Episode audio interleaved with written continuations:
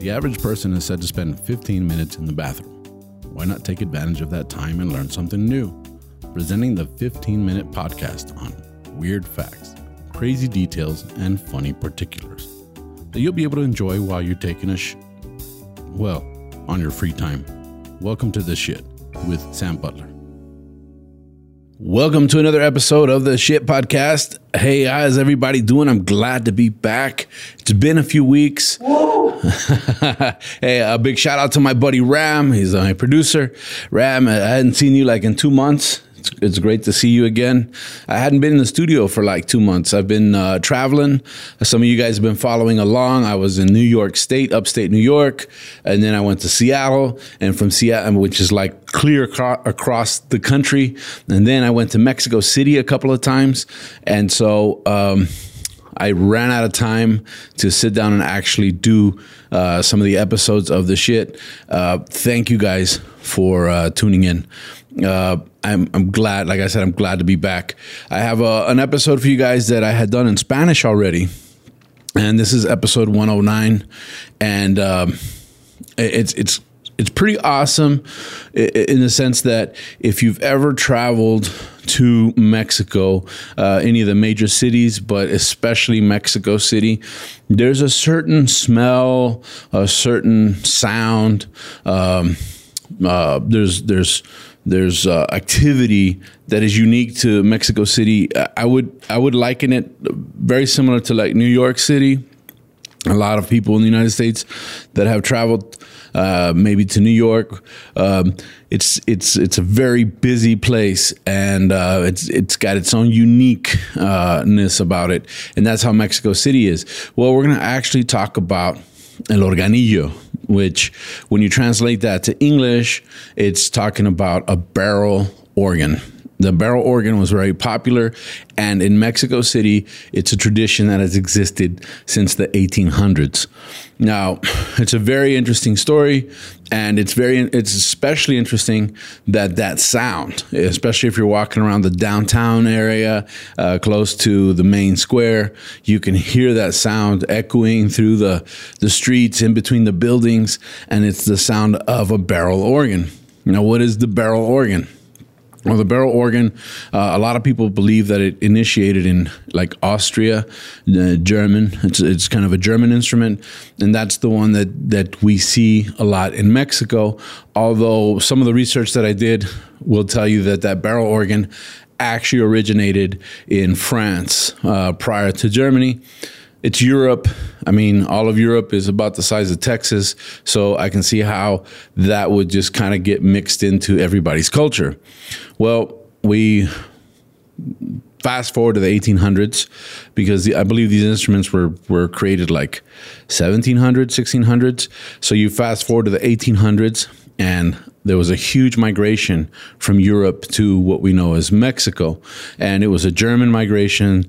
And uh, some of those some of those families that moved here, um, they didn't necessarily move here for work, uh, like like you like like you're thinking of when you think of the pilgrims uh, that they were escaping religious persecution. Um, there was some of that, but in actuality, a lot of the people that moved to Mexico, especially in the 1800s, were actually coming here as investors. They were coming here because they uh, had a lot of money and they were looking for a way to make more money and to generate more business. And so that was more of a world trade it was sorry about that, guys. It was uh, uh, more of a world trade situation. It wasn't so much um, out of necessity. Well, uh, in in one of those uh, instances, uh, and I've got to get back to my place. Um, in one of those instances, a couple of families, the Wagner family and the Levine family, which I believe, well, they're Jewish families from Austria, which we know that even as early as the 1800s, they felt a little religious persecution. And so they took advantage and moved to Mexico. And what they did is they brought with them about 200 of these barrel organs. And of course, throughout the years, um, more were acquired. and it became very synonymous. I don't know if you guys have ever seen one, uh, if you look one up, but if you've ever been to Mexico, you see them. They're a lot like in the cartoons where you see a guy with an organ and he's pulling a lever. Uh, some some cartoons uh, even have like a monkey. I think in some of the movies that they've come out, there's a there's a monkey that would collect. The monkey would go around collecting. Uh, uh, uh you know, change in a in a in a hat, and so that was the situation in the 1800s in Mexico what happens was these families come down here and they say, "Well, we're going to make this. Uh, we're going to take 200 of these things." And I can't imagine bringing 200 of those things across the, the, the, ocean with them. But they brought them, and you said, "Well, how can you play 200 of them, or what were they going to do?" Well, they had a brilliant idea. We're going to rent these out, and we're going to rent them out to people so that they can uh, play them and utilize them to make money. So they immediately employed 200 people upon arriving in Mexico. Now, who were, who typically would listen to the barrel organ was um, people with uh, with small theaters. If you remember, up it wasn't until I think 1920 or 19 uh, early 19 uh, late ni- 1910s to early 1920s when sound was incorporated in, in movies. So a lot of the barrel organs were used as uh, the music uh, for silent films and so people would come watch a silent film. They'd play a barrel organ. It had a lot of tunes. Uh, I believe um, they had something like uh, uh, had the the number uh, something like uh, 50 songs uh, that were pre-recorded and the way it works is they have a cylinder and uh, there's been a lot of toys that have been made subsequently with a similar design and it has a, a barrel the barrel has a lot of little spikes and there's some teeth, and those teeth will hit those spikes at different rates, and that creates the melody. And so, if you can imagine the eight, late 1800s, early 1900s, you go watch a film, and there's a guy in the corner just uh, turning this barrel and creating this music. It, was so popular that people started to rent them for special occasions. Uh, you could have them for your wedding. You could you could go hire a guy to come in with a barrel organ and play. And of course, this wasn't the same as a pipe organ, although it had very similar sounds and characteristics. Uh, it was a very easy way to create music. A lot of people were actually hiring these guys to uh, serenade their girl for example. And so they'd hire a guy, he'd go and he'd play a, a melody outside the girl's window. She'd open the window, she'd be uh, enamored by this gesture, and the guy might sing along with it. And uh, of course, this was something great. Now, uh, a lot of things happened. Um, they originally came preloaded with these barrels, and the barrels had very traditional uh, polka and Polish type music, uh, German type music. And as time progressed, they started changing out the barrels and actually doing more contemporary music of the time. So that that really solidified the future of the barrel organ in Mexico. And um, as you go through the streets now in Mexico, you'll see these guys standing outside, uh, turning the barrel on the barrel organ and asking for change. It's very particular to see them because if you if you look at them, they're all wearing some sort of a uniform. Usually, it's brown khaki pants and a brown khaki shirt, and then they'll wear a cap that's like a policeman's cap. So it, it gives you some sort of feeling that they're very um, official you know, to to they're part of the government somehow, and this is false. They're not. But the reason that uh, that they dress this way or that they came upon this as the official uniform is that uh, during the 1900s, during the reign of Porfirio Diaz, uh, the Mexican president slash dictator, um, they all they were very popular. Well, the revolution kicks off, and these guys decide to march with the different armies. So the uniform that they're actually wearing is a uniform of the 1900s uh, uh, Mexican military, and uh, they just kept that tradition till today. So you'll see them out there, and um, I've always ignored these guys. I've always thought like, uh, okay, whatever. I'm not gonna give you any change. I know I'm kind of an asshole that way, but it, it's not. It's not that. It's the fact that you see that there's so many people that are asking for money all the time when you when you travel to all these different countries that you kind of get fed up with it. But these guys kind of get passed up. A couple of things I didn't realize is that this barrel organ weighs about 60 kilos, which is about 120 to 130 pounds. A lot of them are on a on a stick. Pretty much, they balance the organ on a stick, and these guys have to they have like a strap. And if, if you haven't seen one, you can Google it and you can look it up. But they're pretty much a, a wooden box, a pretty good sized wooden box. They uh, have a lot of uh, nice woodworking on the outside, and it, some of them will have a strap and then like a leg that folds down, and it's a single leg, so it's like a monopod. And these guys will balance it and actually play the the organ. Well.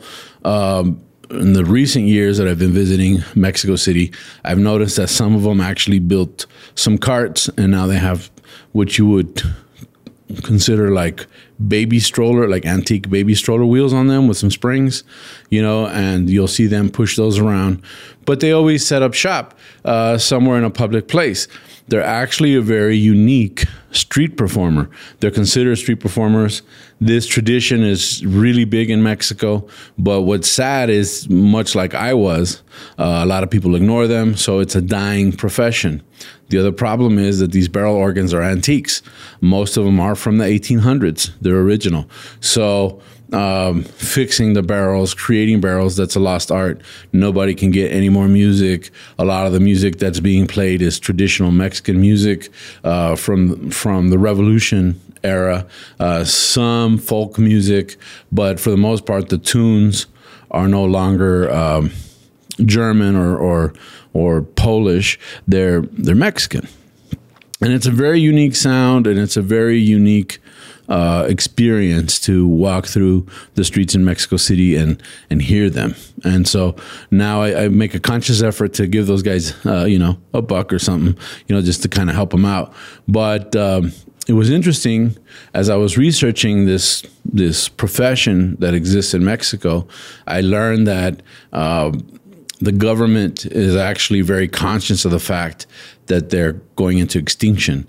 So the government kind of protects them now and uh, funds them to a certain degree so that they can continue to do this as a tradition in Mexico. And it's not just Mexico City. Uh, when I did this episode in Spanish, I actually had one of the gentlemen that works in this profession in Guadalajara reach out to me and invite me to go do uh, a day of work with him in Guadalajara. So that might be coming up where I might go to Guadalajara and actually hang out with this guy and see what it's like to work as a as one, as one of these street performers. A very exciting uh, opportunity, but. Um, what's happening is that the government has the Mexican government has seen the need to kind of keep these guys alive, so they've created some sort of foundation to to to monetize them to a certain degree. Obviously, it's not a lot of money. These guys still need help. They're still out there. But what's interesting is that they actually unionized and so there's actually a union in Mexico that deals with uh, uh, this this business. Uh, something that's very interesting uh, about this as well is that this business is generally handed down generation to generation. So the guys that you actually see playing these organs, they're grandfathers and great grandfathers were the were the guys that uh, owned the organs and eventually owned them. They rented them at first, and eventually they owned them, and then they were able to kind of hand them down generation to generation. So it's it's kind of cool because in a certain way, if you like history, if you like anything that has to do with with uh, tradition, you can see a history and a tradition there, uh, right down to the generation. I mean, these guys grew up doing this as kids. They work with their parents, and now they do this professionally. Which, which I think is something that we lose a lot in in uh, in modernized countries, uh, you know, um, the United States, I, I, can't think of any professions where it's handed down other than maybe like construction, uh, carpentry, and so on and so forth. But as far as street performers, these guys are still out there. So I think it's a very unique history of Mexico. Um, it's not just limited to Mexico. You can you can listen to these guys in Argentina. There's there's a huge community of guys doing this in Argentina and in Chile. But those are the three Latin American countries that have kept this tradition alive. So next time you're in Mexico and uh, you, you want to listen to history. Uh, I mean, even the stuff that they're playing now is hundred years old. So if you if you want to go and listen to history and and and get a glimpse of the people uh, that came through uh, generationally playing this instrument, I, I, suggest that that you take some time and you watch them, you listen to them. Um, I was just in Mexico City last week. I did a, a show there, and uh, I was sitting outside uh, on the sidewalk uh, outside a cafe, and a guy came up um, playing the organ, and I guess it was his son. Ran up with the with the hat, and I threw a couple of bucks in there, and the kid was really happy. And I, I said, "Hey," I said I would always support these guys, so so I will. And it doesn't take much, but it's one of those things that it just made me smile because I knew the history of the barrel organ in Mexico. And with that, uh, we're done with this episode of the Shit Podcast. I'm sorry I was gone for so long, but we'll get caught up. Thank you guys for tuning in. We'll catch you on the next one. Make sure you like, uh, subscribe, hit the no- notifications bell. Everyone counts. It helps me with my channel. Thank you guys, and that's it for this episode of the Shit Podcast.